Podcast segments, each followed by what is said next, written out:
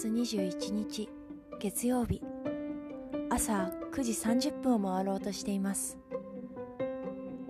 すっかり年の瀬ですが皆さんいかがお過ごしですか？私はすこぶる元気にしています。第1回が10月17日だったのでそれから2ヶ月以上経ってしまったわけですが2020年第2回を配信することができて嬉しく思っています。また聞きに来てくださった方本当にありがとうございます。今回もですね魔法の言葉パート2ということでちょっといい言葉をゲットしたのでそれをお伝えしていきたいんですがまずその前に第1回で質問やお便りをちょっぴりいただいたのでそれを紹介したりお返事したりしていきます。2つありあります。1つ目は魔法の言葉をシェアしてくれました。同じ大学だった友人で彼女は今デザインのお仕事をしているんですが生きてゆく歩いてゆくこのように生きていく歩いていくではなく行くという響きが好きで最近彼女の魔法の言葉だっていうことを教えてくれました。いや確かに「い」よりも「ゆ」の方が丸い響きがあって素敵ですね。私事ですが小中の頃仲が良かったゆかちゃんを思い出しました「ゆ」という言葉がつく言葉で皆さん何か連想するものありますか？はい。2つ目。質問です。えひょんなことから知り合った友人の紹介で知り合った方なんですけれどもその方がちょっと体の不調について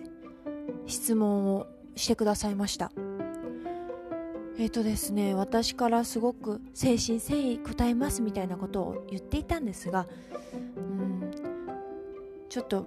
案外難しいなと思いましてでも私がちょっと言えること一つしっくりすることがあるしっくりすることがあるのでそれをお伝えします。あのですね体の不調について一番大切なことは自分の体と仲良くしていくことだと私は思っています。それでどうやって仲良くしていくかっていうと自分の体をこう見つめる時間を作る。で見つめる方法としてすごいおすすめなのが同じ動作をしてみるっていうことです。同じ動作をするとですねその日の体調その日の体の硬さ張り感凝り具合とかいろいろ分かってくるんですよ。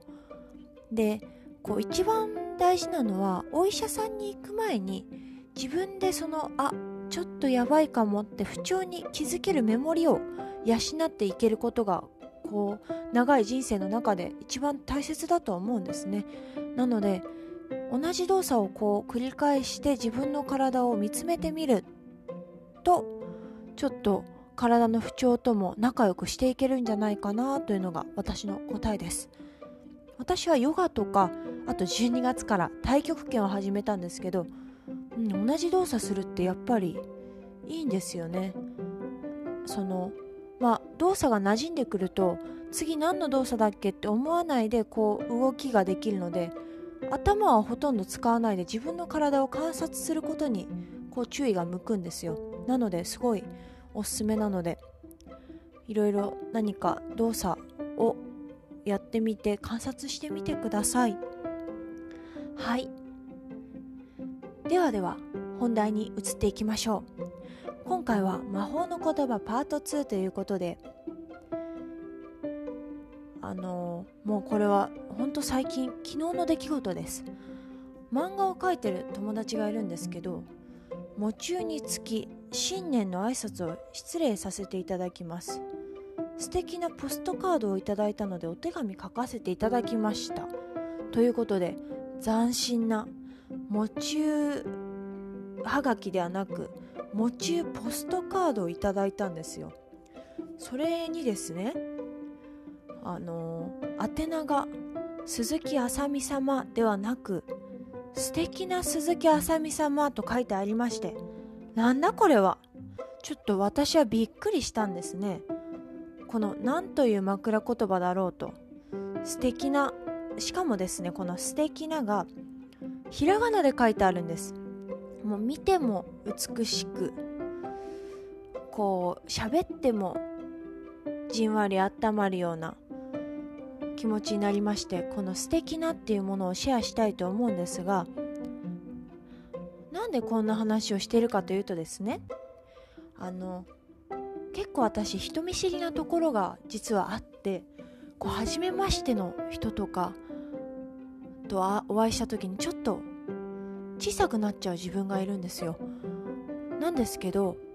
えー、っとすごい行きつけの美容院があってその美容師さんは何というかどんな人に対してもこうオープンで何よりこう相手を信頼してるんですよね。ご自身のこう仕事にもすごい誇りを持っているからきっと相手も同じように誇りを持っているっていうこう認識のされ方をしていて相手の仕事もすごくプロだからっていうこう相手の存在をこうちゃんと認めるというか認識しているような方で。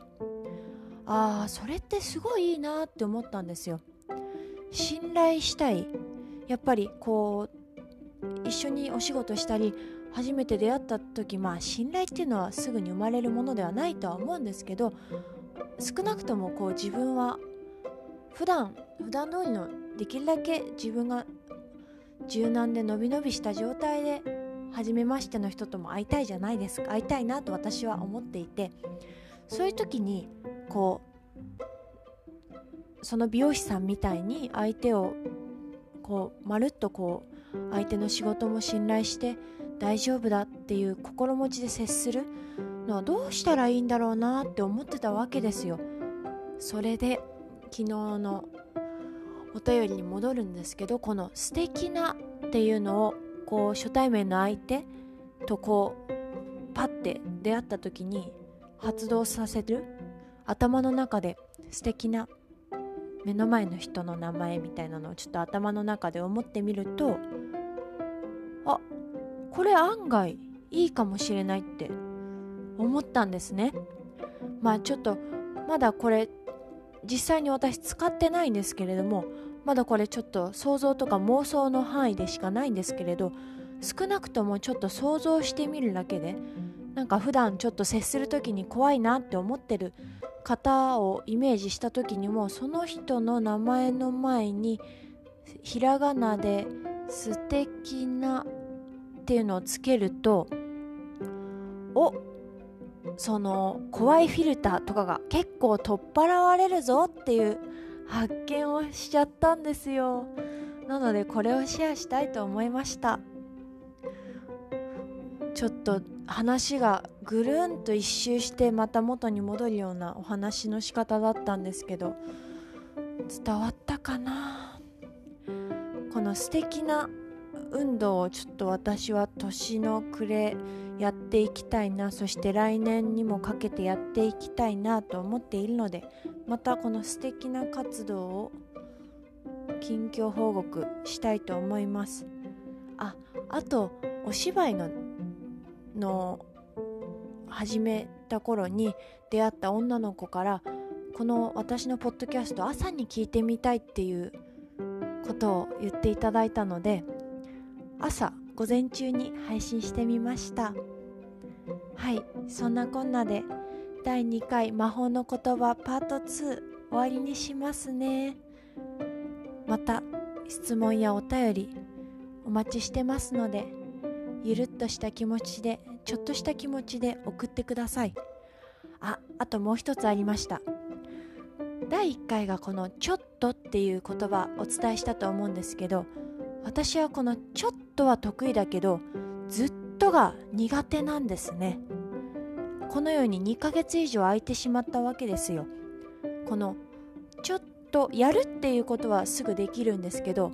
やるを続けることが案外苦手なんだなと思いましてもしもこう継続するずっとが得意な方がいらっしゃったらずっとの秘訣をちょっと教えていただけたら嬉しいです。そんなこんなで第2回魔法の言葉パート2終わりにします今日も明日もまずは今日がいい日になりますようにご視聴ありがとうございました。